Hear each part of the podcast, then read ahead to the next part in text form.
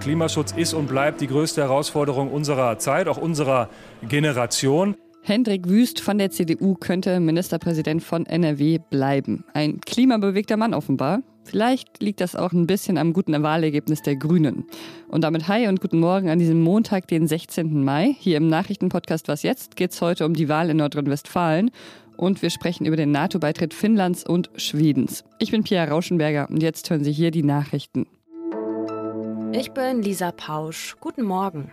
Nach den Landtagswahlen in NRW bleibt die CDU mit rund 36 Prozent stärkste Kraft und liegt damit deutlich vor der SPD. Die kommt in NRW mit rund 27 Prozent auf ihr bisher schlechtestes Ergebnis. Die Grünen holen zum ersten Mal Direktmandate und mit über 18 Prozent fast dreimal mehr Stimmen als noch 2017. Die Linke verpasst mit gut 2 Prozent den Einzug in den Landtag. Die FDP und die AfD kommen knapp über die 5-Prozent-Hürde. Was die Wahlbeteiligung angeht, gab es mit rund 55 Prozent einen historischen Tiefstand. Im Osten der Ukraine haben ukrainische Truppen in der Nacht einen symbolträchtigen Erfolg gemeldet. In der Gegend um Kharkiv sind sie demnach bis an die russische Grenze vorgestoßen. Über die aktuellen Entwicklungen im Ukraine-Krieg berichtet Außenminister Kuleba heute seinen Amtskolleginnen in der EU. Einen Sieg der Ukraine hält NATO-Generalsekretär Stoltenberg nun für möglich, da Russland, wie er sagt, seine Ziele im Donbass, in Kiew und nun auch in der Gegend um Kharkiv nicht erreiche. Redaktionsschluss für diesen Podcast ist 5 Uhr.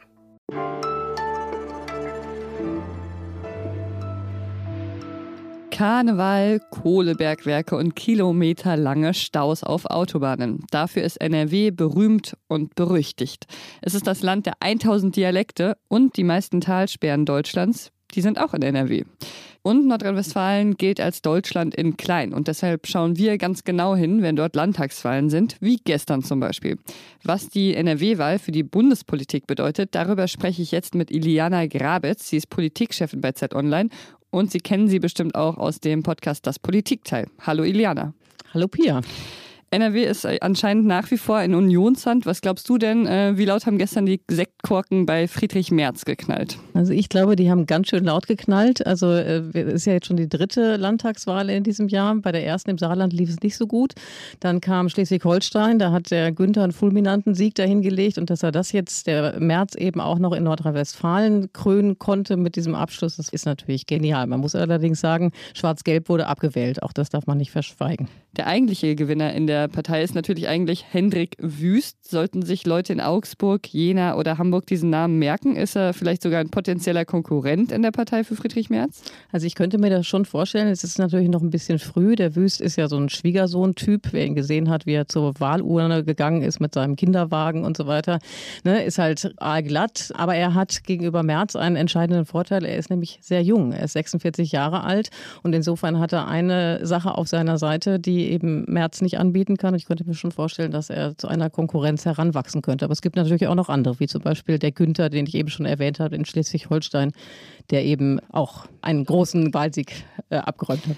Lass uns also auch noch auf die anderen Parteien schauen. Die SPD hat deutlich verloren. Das Ergebnis dieser Landtagswahl ist leider nicht so, wie wir uns das vorgestellt haben. Es ist ein historisch schlechtes Ergebnis der NRW-SPD.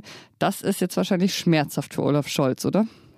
Ja, das muss unheimlich schmerzhaft sein und es ist ja umso tragischer, als dass äh, die SPD in Nordrhein-Westfalen ihn eigentlich zu Hilfe gerufen hat. Also es wurde mit ihm plakatiert, um sozusagen so ein bisschen den Kuchati, der weithin unbekannt ist, zu unterstützen. Und das ist überhaupt nicht aufgegangen und das ist sicherlich auch eine Quittung für seine Ukraine-Politik, seine Unentschiedenheit. Da wird er sich Gedanken machen, ganz klar. Die Grünen sind drittstärkste Kraft und haben im zweistelligen Bereich dazugewonnen. Es ist ein riesiger Erfolg für ihre Spitzenkandidatin Expertin Mona Neubauer, die vorher, glaube ich, kaum jemand kannte. Was für ein Vertrauensvorschuss, ihr Lieben! Glaubst du, das ist auch der Rückenwind aus dem Bund von Habeck und Baerbock, der sich auf die NRW-Wahl ausgewirkt hat?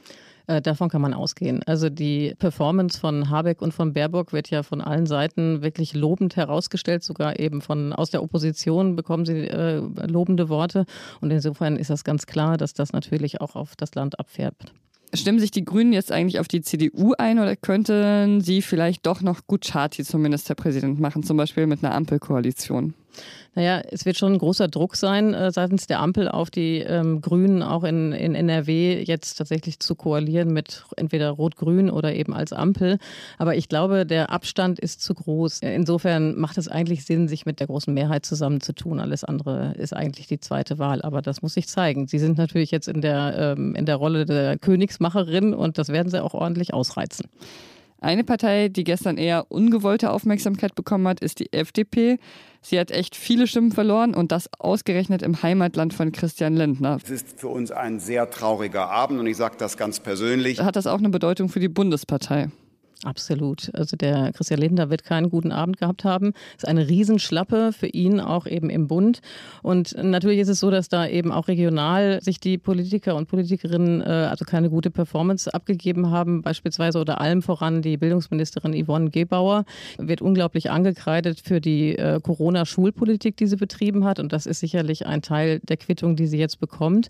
Aber natürlich bekommt Christian Lindner hier auch die Quittung für sein Agieren im Bund. Er ist sicherlich nicht so profiliert wie er vor der ähm, äh, Wahl war und man nimmt ihn nicht als äh, wirklich treibend wahr, sondern er ist im Grunde genommen immer nur jemand, der korrigiert.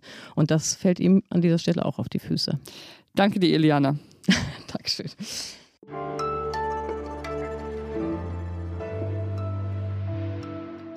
Und sonst so? Potsdam, Ingelheim, Aachen. Falls Sie sich gefragt haben, jetzt wissen Sie, wie man meinen Namen buchstabiert. Kein Problem also mit der neuen Buchstabiertafel. Früher wäre es ja Paula Ida Anton gewesen, aber das war mal. Jetzt ist die alte Tafel abgelöst. Die alte Buchstabiertafel hatte nämlich Nazi-Bezüge. Die NationalsozialistInnen hatten nämlich jüdisch klingende Namen von der Tafel ersetzt und zum Beispiel dann aus David, Nathan und Samuel, Dora, Nordpol und Siegfried gemacht.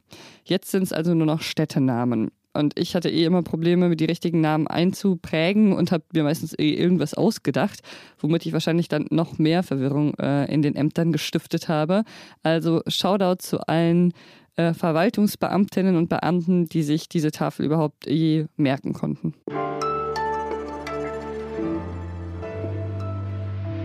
Finnland hat es jetzt offiziell gemacht. Sie wollen RIN. RIN in die NATO. Das hat die finnische Regierung gestern in Helsinki bekannt gegeben. In den kommenden Tagen muss dann noch das Parlament darüber äh, entscheiden und die Entscheidung billigen. Da gilt die Zustimmung aber als ziemlich sicher.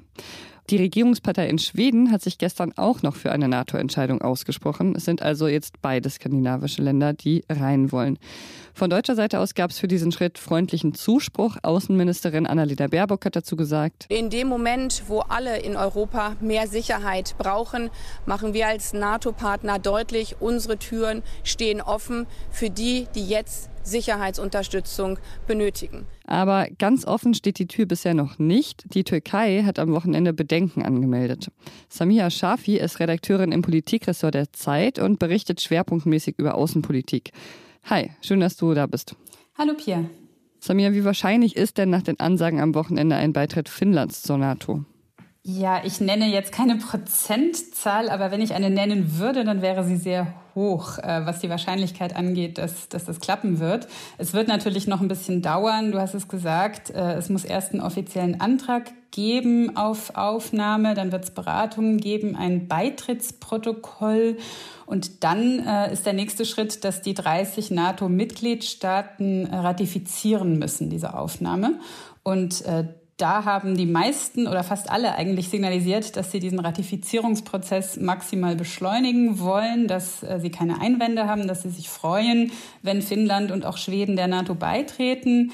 Bis auf eine äh, kleine Ausnahme oder vielleicht auch nicht ganz so kleine, das werden wir sehen, das ist, wie du gesagt hast, die Türkei, ähm, die Bedenken geäußert hat oder Wünsche geäußert hat, Voraussetzungen für ihre Zustimmung, äh, von der aber angenommen wird, ähm, dass sie am Ende dann doch auch mitziehen wird. Mhm. Du hast den EU-Außenbeauftragten Josep Borrell äh, vor ein paar Tagen interviewt und der hat im Interview gesagt, die NATO spielt in diesem Krieg keine wichtige Rolle. Glaubst du, der liegt da richtig mit dieser Einschätzung?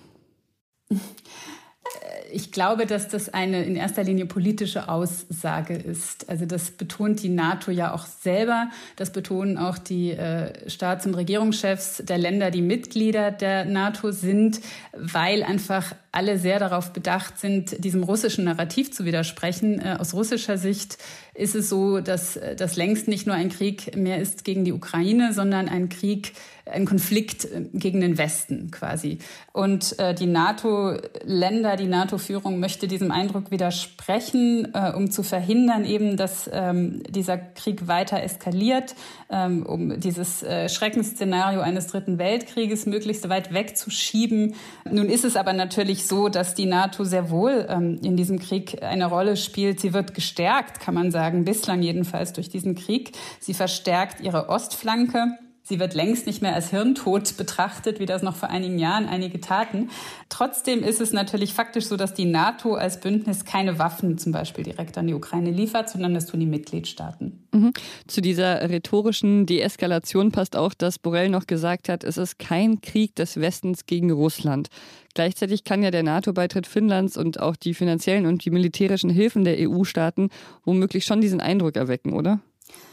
Ja, absolut. Das ist natürlich eine sehr feine Linie, auf der sich die äh, westlichen Staaten, die NATO-Staaten äh, seit Beginn dieses Krieges bewegen. Das zeigt sich auch darin, dass es in den letzten Tagen und Wochen so ein bisschen unterschiedliche Aussagen der, der Mitgliedstaaten äh, darüber gab, was überhaupt eigentlich die Ziele sind in diesem Krieg. Also was will der Westen eigentlich, was will die NATO eigentlich, was will Europa erreichen mhm. mit diesen Waffenlieferungen, mit dieser großen Unterstützung der Ukraine. Ähm, es war dann so zu hören äh, aus den USA vor allem, wir wollen Russland total schwächen, damit Russland nie wieder sowas tun kann. Gleichzeitig wollen die westlichen Staaten mit ihrer Unterstützung erreichen, dass die Ukraine gewinnen soll. Das hat auch der NATO-Generalsekretär gestern in Berlin nochmals gesagt oder über Schalte äh, nach Berlin nochmal gesagt, die Ukraine könne gewinnen. Und das ist natürlich eine riskante Strategie. Ähm, ob das am Ende aufgehen wird, ob äh, damit die Gefahr der Eskalation sich kontrollieren lässt, das äh, werden wir noch sehen. Okay, vielen Dank für deine Erklärung. Sehr gerne, Pia. Und das war's mit Was jetzt für heute Morgen. Heute Nachmittag empfängt sie hier mit den neuen Nachrichten und Gesprächen mein Kollege Fabian Scheler. Mails mit Lob, Kritik und alles weitere empfangen wir unter wasjetzt.zeit.de. Ich bin Pia Rauschenberger. Machen Sie's gut. Und ich hätte gerne eine Buchstabiertafel mit Vogelnamen, also P wie Polarmöwe, I wie Iberienzilpzeib, A wie Alpenkrähe, neues Wort, R wie Rotschwanz, A wie Amsel, U wie Uferschnepfe, S wie Spatz.